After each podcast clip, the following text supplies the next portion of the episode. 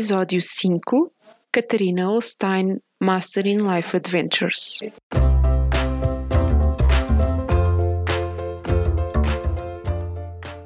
Olá, eu sou a Neuza e este é o Saltei do Sofá, um podcast sobre mudar de vida, sair da zona de conforto e viver alinhado com a própria essência.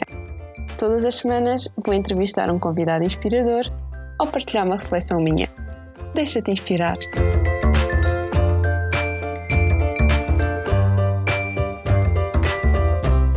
Olá, sejam muito bem-vindos ao quinto episódio do Saltei do Sofá. Eu hoje encontro-me no Chile, em São Pedro da Atacama. É o primeiro sítio que hum, visito no Chile. Cheguei exatamente hoje, uma vez que passei três dias no, em Uyuni e foi uma experiência absolutamente incrível. Aconselho a todos. Eu hoje vou entrevistar a Catarina Holstein, Catarina despediu-se de um emprego promissor em Londres e decidiu partir pelo mundo à procura de novas experiências e de encontrar o seu verdadeiro talento. Fiquem por aqui e saibam como foi o Master in Life Adventures da Catarina. Olá, Catarina.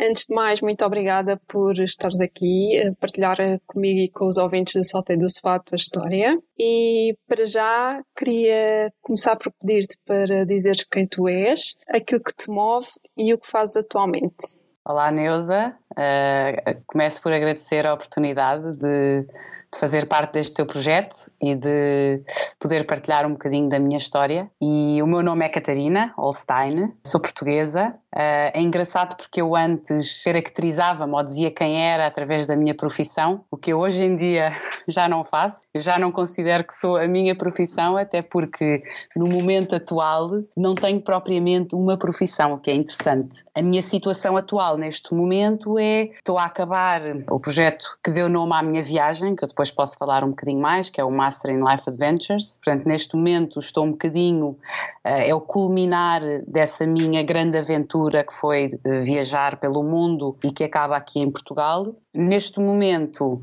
agora que regressei a Portugal, estou uh, a preparar projetos futuros. Um deles começa já em setembro. Uh, e outra coisa que também estou a fazer, que surgiu durante este meu ano, que eu depois vou contar uh, mais tarde, se tiver a oportunidade.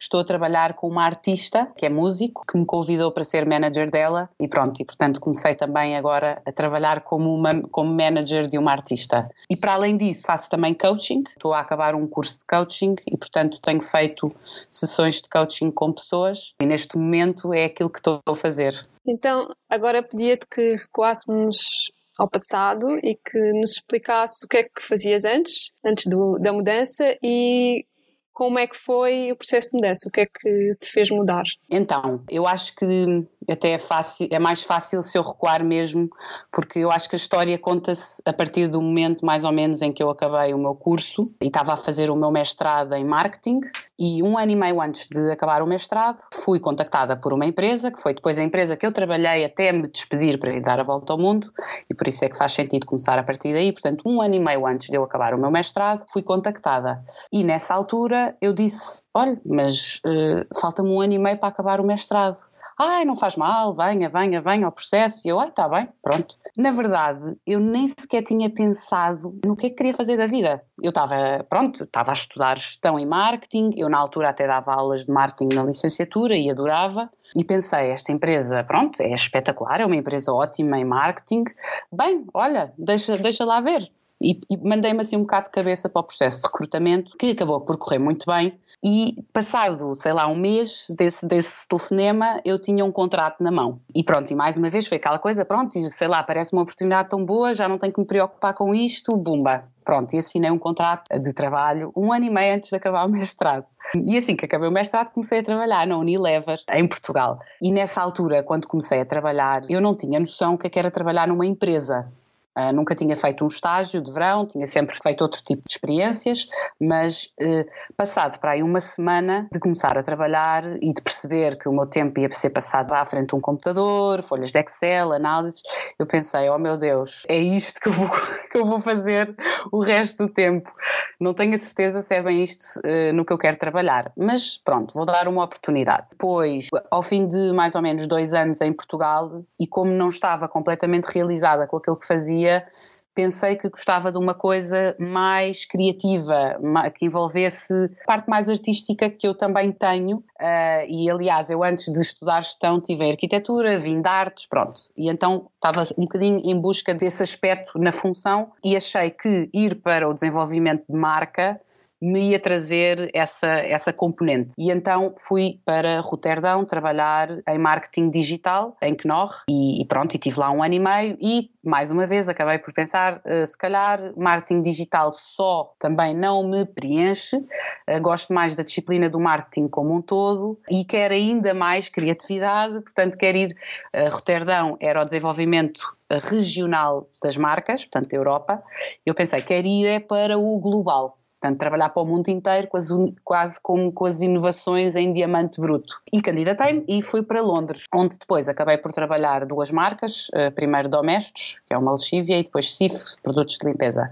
E pronto, e foi nessa altura, quando eu me mudei para Londres uh, e ainda estava em Domestos, que eu comecei mais uma vez a questionar-me, porque continuava a não ter aquele sentimento de realização. E pronto, e foi, e foi depois numa altura em que fui eu não parava, não é? Eu trabalhava imenso, que é aquela coisa do 9 to 5, eu acho que era mais certo dizer tipo 9 to 7 ou 9 to 8. Pronto, trabalhava muito, trabalhava muitos fins de semana e na verdade eu parava muito pouco e portanto também não me dava espaço para pensar o que é que eu realmente gosto de fazer, o que é que eu quero para a minha vida, um, o que é que são os meus talentos e será que eu estou a utilizar os, os meus talentos na, nas funções que estou a fazer e no trabalho que estou a fazer. E foi depois, numas férias, fui visitar o meu irmão que estava a viver na altura em Moçambique, foi durante duas semanas, foi ele, estava ele, a namorada e eu. O que me deu muito tempo, eu durante essas semanas passei muito tempo sozinha, que eu não me importo nada. E tive muito tempo para refletir o que é que eu gostava de fazer.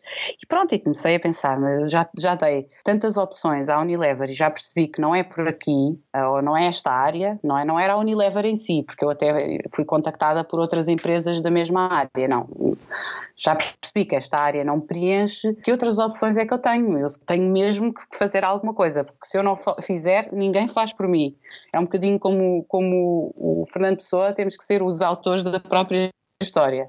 E pronto, eu comecei a considerar outras opções e pensei, bem, se calhar vou para uma consultora mais na área de branding, porque tem, outra, tem, tem a tal parte muito, muito criativa, ou vou fazer um MBA, um bocadinho tipo, outra vez voltar a estudar para depois poder recomeçar uh, noutra área, ou vou fazer um PhD, e o PhD aqui é muito importante porque uma das coisas que eu mais gostei de fazer até hoje na vida foi dar aulas. E de facto isso até me trouxe as, muitas respostas para o que eu realmente quero fazer.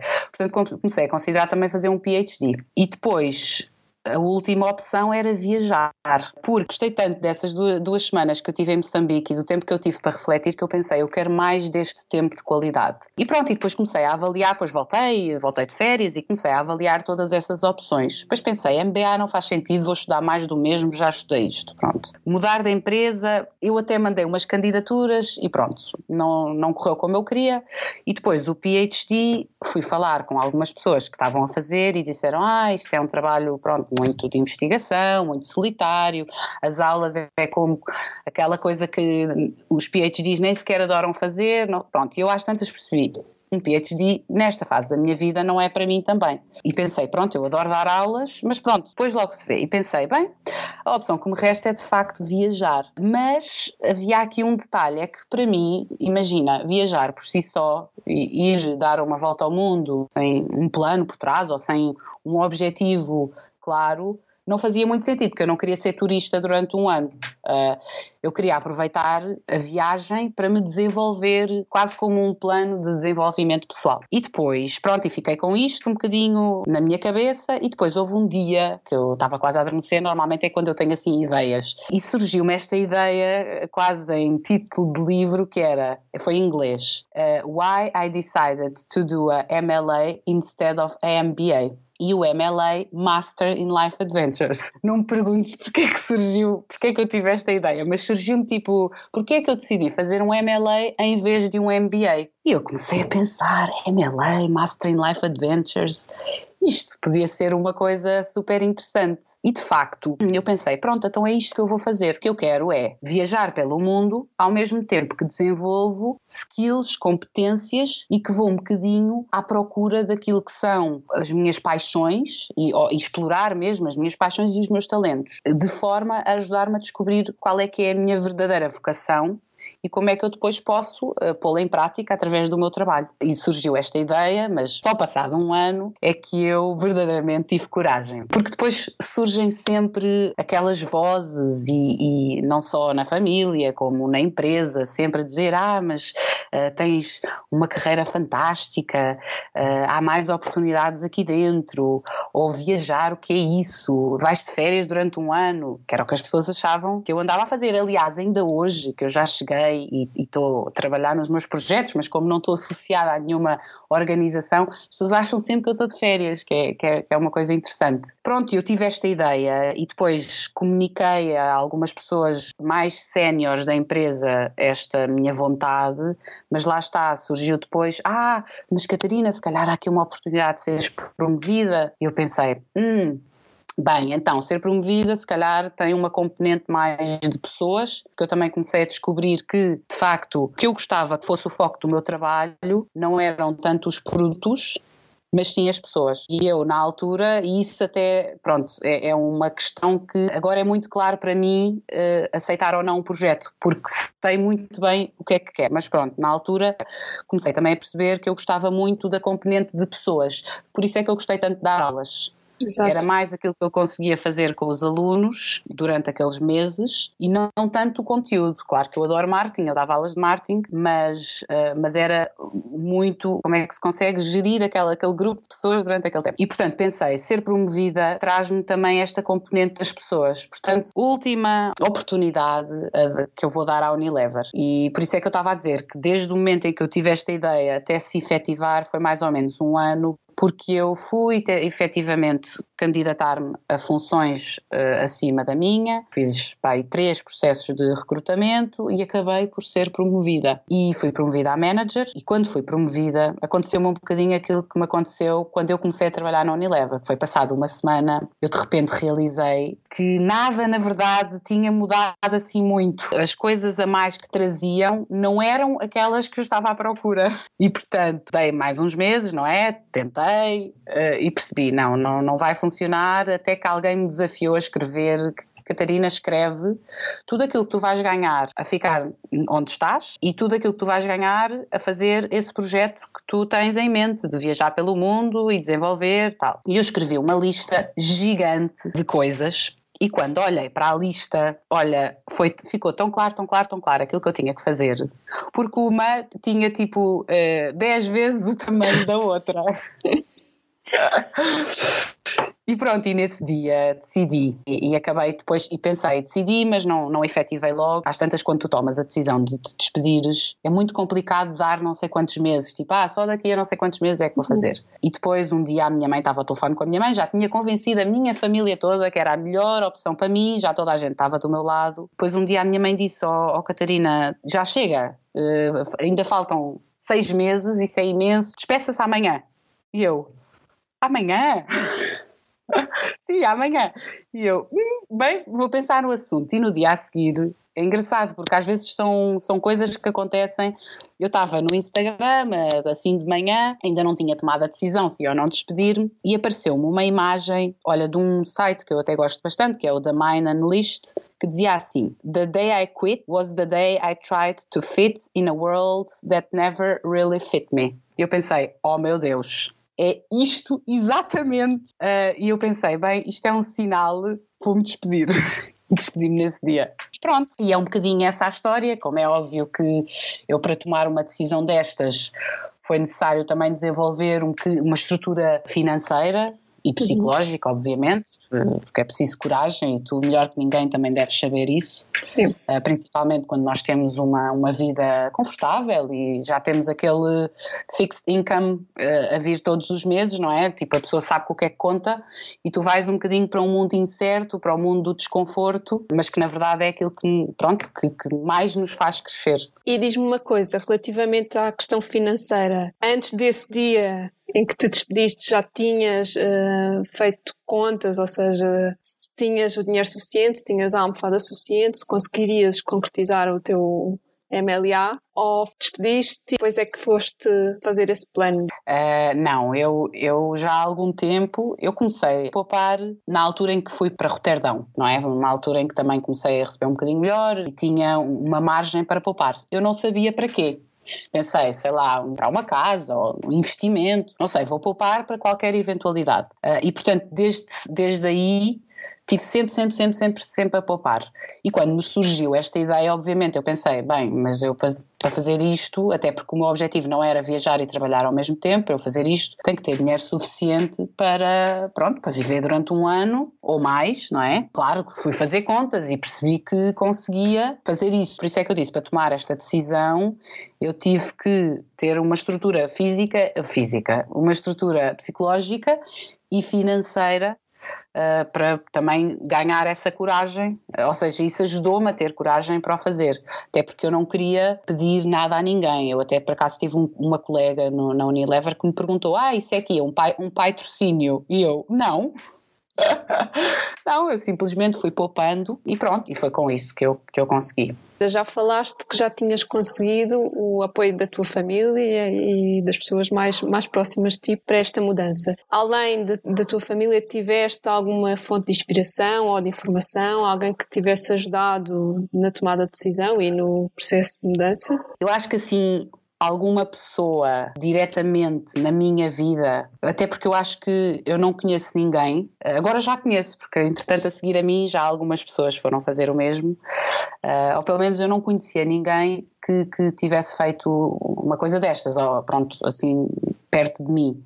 Uh, uma pessoa tipo com uma boa carreira, já com alguns anos, uh, e de repente larga tudo para ir viajar pelo mundo sem saber o que é que vai fazer a seguir. E isso é interessante porque a pergunta que mais me faziam, eu até dizia era a FAQ, que Frequently Asked Questions, a pergunta que mais me faziam antes de eu sequer de me despedir, antes de eu sequer partir para a minha viagem e durante, era sempre e a seguir? E o que é que vais fazer a seguir? Havia sempre esta preocupação de ter um plano para a seguir. Uh, e portanto, eu, eu acho que não conhecia ninguém que tivesse feito o que eu fiz e sem ter um plano. Quer dizer, o meu plano era o MLA e eu esperava que o MLA me trouxesse as respostas.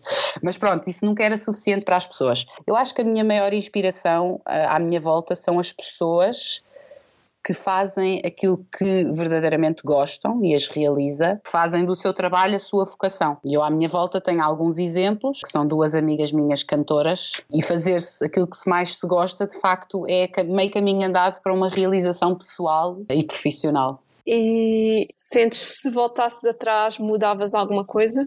Não. As pessoas às vezes perguntam uh, como é que foi a viagem, como é que eu estou, e eu digo sempre: foi a melhor decisão que eu tomei até hoje na minha vida. Consegues dizer assim, em termos gerais, porque eu acredito que seja também uma história longa, como é que foi o processo da tua viagem? Quanto tempo tiveste a viajar? Por onde é que passaste? Quais foram as as coisas mais significativas que aprendeste? Vou tentar ser sucinta. Eu vivia em Londres e despedi-me em uh, janeiro de 2017 Uh, e já vivia fora de Portugal há quatro anos e, portanto, decidi uh, ir passar umas semanas, até para me preparar para a viagem, uh, passar umas semanas a Portugal. Portanto, acabei por ficar, eu penso que umas seis semanas em Portugal, até depois começar a ir para a Índia. O meu MLA começou assim que eu me despedi e eu logo em Portugal comecei a fazer algumas coisas. Olha, fiz, por exemplo, aulas de autodefesa, porque eu ia viajar durante parte da minha viagem, ia estar sozinha e, portanto, queria perceber um bocadinho que ferramentas é que podia ter para me proteger. Um, e, portanto, depois comecei a viagem uh, fora de Portugal, na Índia. E nessa altura houve uma amiga que, quando eu lhe disse que me ia despedir e quando lhe contei um bocadinho a minha história, ela estava numa situação mais ou menos parecida e, e disse: oh, Olha, acho que vou fazer o mesmo. Importas que eu vá contigo uma parte da viagem? E eu, claro que sim, desde que, pronto, tínhamos mais ou menos os objetivos para a viagem alinhados, não é? Ela sabia que eu ia fazer o meu MLA, e, mas ela procurava muitas mesmas coisas que eu e somos amigas há muito tempo também. E, portanto, começámos na Índia e até por sugestão dela, para o início da viagem, começámos por fazer um retiro de yoga e de meditação em Rishikesh e eu na altura até estava assim um bocadinho de pé atrás porque eu sempre achei que não gostava de yoga, achava que o yoga era um desporto. Eu adoro desportos radicais e então sempre achei que não era para mim, mas pronto, como eu estava no meu MLA e pensei, tenho tempo, vou dar uma oportunidade ainda por cima na Índia. Isto é importante porque de facto nós fizemos depois o, o retiro de yoga e de meditação e eu fiquei fascinada fascinada com o yoga, fascinada com pronto tudo, toda a disciplina uh, na sua totalidade. Cheguei à conclusão que o yoga não é um desporto e tivemos lá duas semanas e eu às tantas saí do retiro com uma vontade de aprender mais. O que acabou depois também por afetar muitas das decisões do meu itinerário. Uh, mas pronto, portanto, comecei na Índia, fizemos esse retiro de yoga e de meditação. E antes de continuar, só para explicar que de facto a viagem foi muito pensada mais em termos de experiências uhum. e de aventuras do que propriamente sítios que eu queria ver. Claro que isso também, uh, o, o que eu digo sempre é que eu fui quase que ter uma formação em desenvolvimento pessoal e que a minha sala de aula é o mundo, são os países, são os sítios para onde eu ia. E a seguir à Índia fomos para Nepal e tivemos lá uma, uma experiência de voluntariado na área de construção. É uma organização que se chama All Hands Volunteers. Eles reconstroem uh, escolas depois de pronto, situações de desastre natural. Foi super interessante, foi muito duro, e também cheguei à conclusão, depois da experiência, eh, que aquilo não era para mim. Ou seja, o MLA ajuda a perceber o que é que eu gosto, mas também o que é que eu não gosto. Eh, e depois, pronto, acabámos por também ir conhecer um bocadinho mais do Nepal. E depois fomos para a Tailândia, fizemos parte de um, de um projeto também de permacultura, budismo, yoga e meditação. Pronto, isto já muito por influência de, de, do retiro que tínhamos feito na Índia. Uh, mas este muito virado para a sustentabilidade e também uh, para os princípios do budismo, que eu não conhecia. Portanto, tivemos essa experiência também, uh, um projeto que se chama The Mindfulness Project e que eu adorei, foi incrível. Depois da Tailândia, fomos para o Myanmar, a Birmânia, e aqui foi, fomos mesmo só visitar, portanto não, não tivemos assim um, um projeto no qual tivéssemos participado.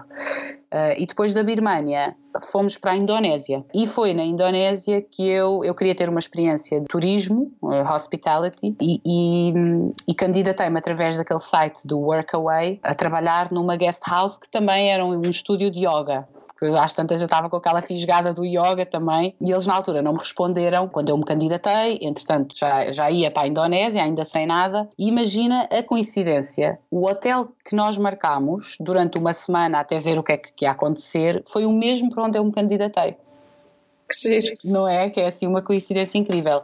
E eu percebi isso por causa das fotografias. Tive essa semana como hóspede e, e, tentei procurar o dono para, uh, para me apresentar e para explicar que gostava muito de trabalhar com eles. Para quem não sabe, o Workaway, a pessoa trabalha em troca de alojamento e de alimentação e portanto era uma forma de eu trabalhar, não é? Mas ao mesmo tempo também ter uh, essa parte em troca que ajudava também nas despesas da viagem. Entretanto, enquanto hóspede comecei a tomar atenção ao funcionamento do hotel, da guest house e a pensar tipo o que é que eu poderia, que sugestões é que eu poderia fazer, um bocadinho quando fosse falar com ele e dizer o que é que eu poderia oferecer. E, e pronto, e efetivamente acabei por, por conhecê-lo e ele disse, ah, mas nós não precisamos de ninguém.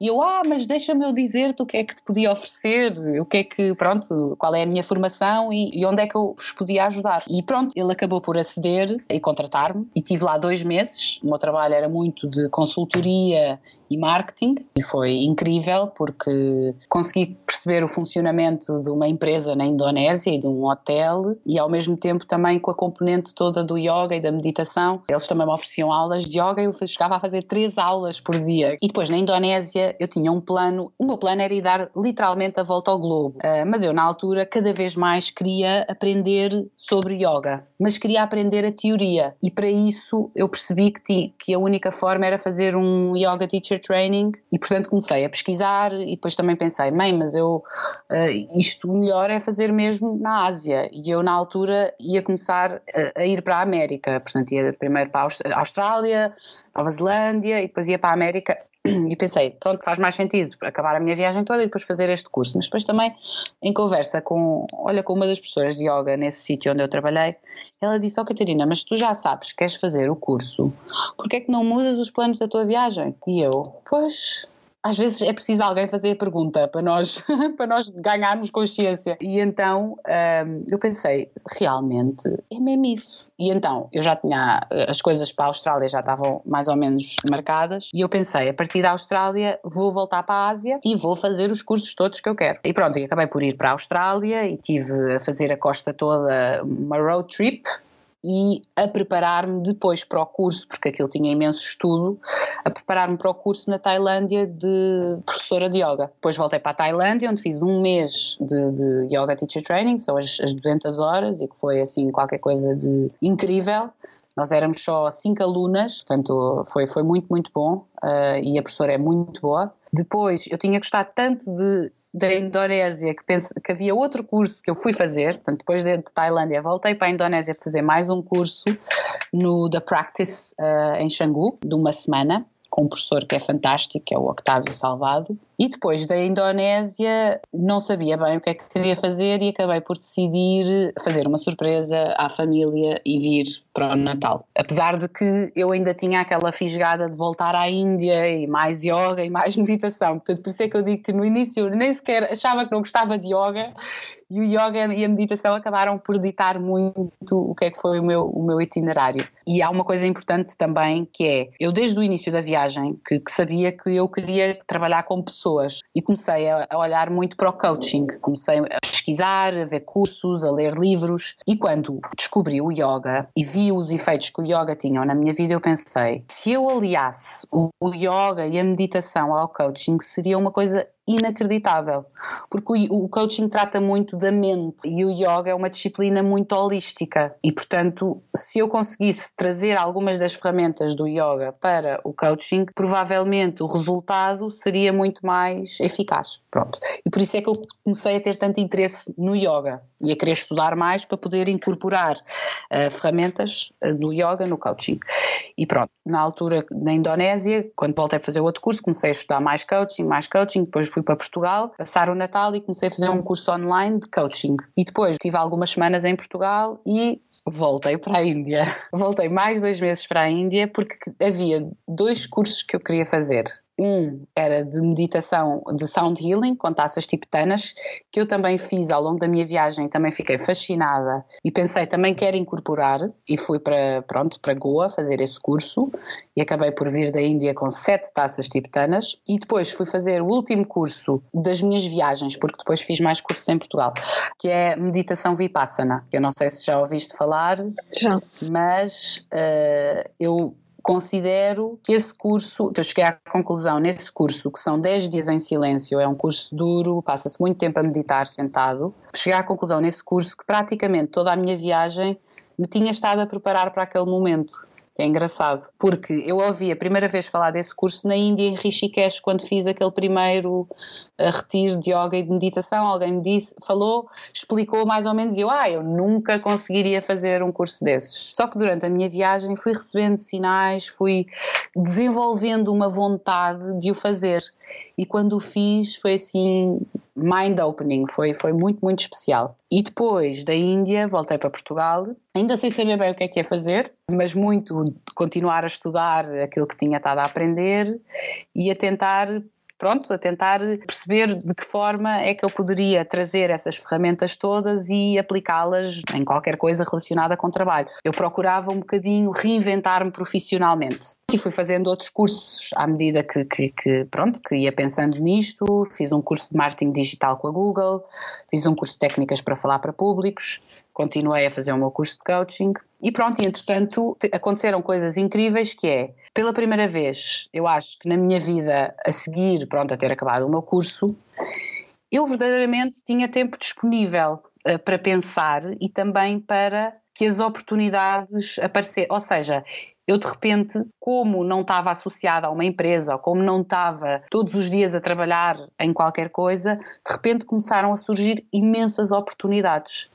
Uh, Claro que não podia aceitar todas, mas fui aceitando algumas oportunidades que eu considerava que alimentavam aquilo que eu acho que é a minha vocação aquilo que eu acabei por definir como a minha vocação. E pronto, e, e, essas oportunidades acabaram até por evoluir eh, para aquilo que eu eh, estou a fazer agora e que vou fazer no futuro. pegando um bocadinho nisso que acabaste de dizer, o facto de teres conhecido a ti melhor e descoberto qual é a tua vocação e quem és realmente, ajudou-te atualmente conseguires tomar decisões muito mais facilmente, com mais certezas?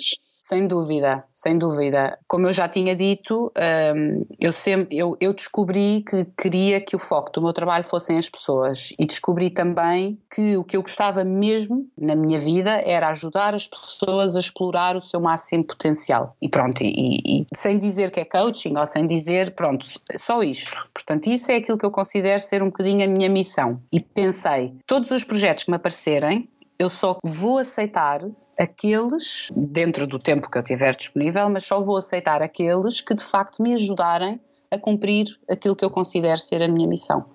Uh, e também procurar oportunidades nesse sentido. E, e isso tem-me ajudado imenso, porque é tão claro, se alguém me propõe alguma coisa, para mim é claríssimo se é sim ou não.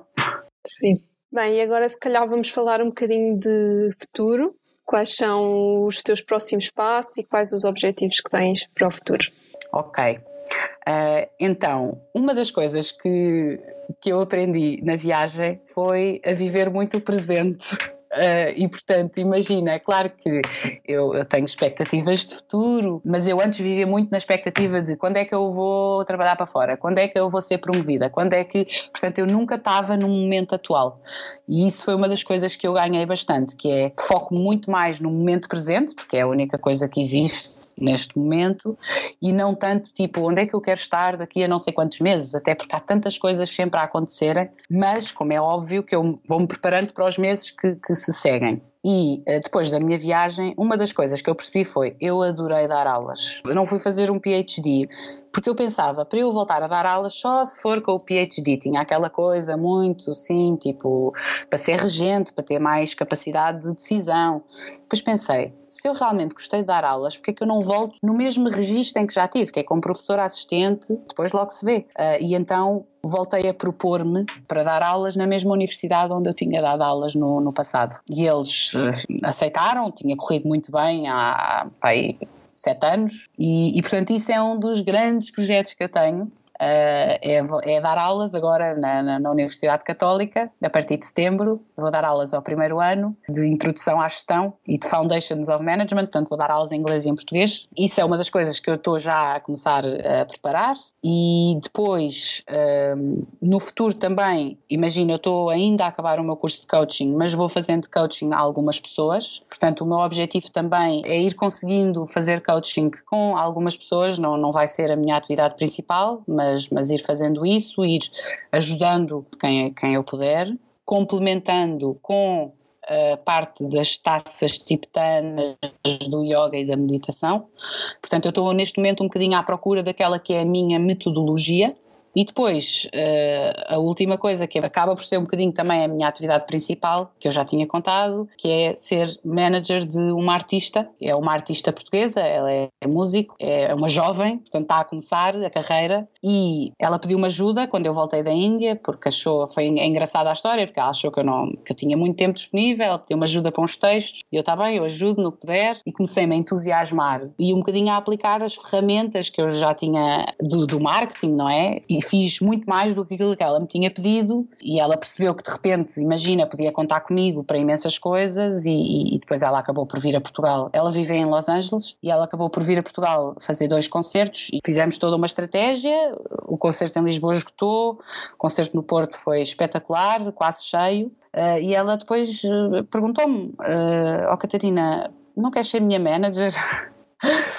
Uh, e eu nessa altura questionei-me. Isto é uma coisa, é uma novidade na minha vida, nunca tive nada a ver com a indústria da música, eu ser manager de um artista e eu estava a adorar o trabalho que estava a fazer com ela e depois questionei-me exatamente: será que isto contribui para aquilo que eu acho que é a minha missão? E eu pensei, sem dúvida, porque ela é uma pessoa e eu estou a ajudá-la a explorar o seu potencial ao máximo enquanto artista. E, e pronto, eu estava a adorar e a divertir-me imenso também, que é super importante. E pronto, e a partir daí começámos a trabalhar eh, a sério, não é? E neste momento, provavelmente é a minha atividade principal é ser manager de, desta artista. Agora queria pedir-te se podias partilhar um conselho para quem sente que precisa de mudar, mas ainda não conseguiu dar o salto. Há uma história que eu gosto muito que se calhar até era bom eu contar. Eu acho que uma das coisas que torna mais difícil dar um salto destes não somos tanto nós próprios, quer dizer, acabamos por ser nós próprios a não o fazer, mas é mais